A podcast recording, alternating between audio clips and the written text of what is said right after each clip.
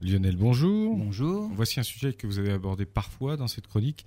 Il s'agit du champ magnétique de la Terre. Eh bien oui, là on a une constellation de satellites, un hein, satellite Swarm, ça veut dire Essaim en français, qui a été lancé en novembre 2013. Les trois satellites sont chargés de surveiller l'évolution du champ magnétique terrestre. Ils se situent sur une orbite à 490 km d'altitude. Et comme cela est déjà arrivé des milliers de fois au cours de l'histoire de la Terre, le champ magnétique terrestre est en train de s'inverser.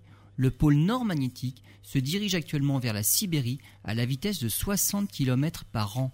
Le champ magnétique protège notre planète des rayons cosmiques et des tempêtes solaires qui nous envoient des flots de particules. Le champ magnétique s'affaiblit à l'ouest, sur tout le continent américain, et se renforce un peu dans l'océan Indien, notamment au niveau de Madagascar. Mais globalement, il devient de plus en plus faible avec une dérive du pôle nord vers l'est. D'après les chercheurs, le champ magnétique provient d'un effet dynamo produit par le mouvement du noyau liquide autour de la graine solide. L'étude des variations de l'intensité du champ magnétique permettra de démêler, toutes les sources possibles, le noyau bien sûr, mais aussi la croûte terrestre, le manteau, l'ionosphère, pour mieux déterminer le rôle de chacun et pouvoir prévoir à l'avenir leurs fluctuations.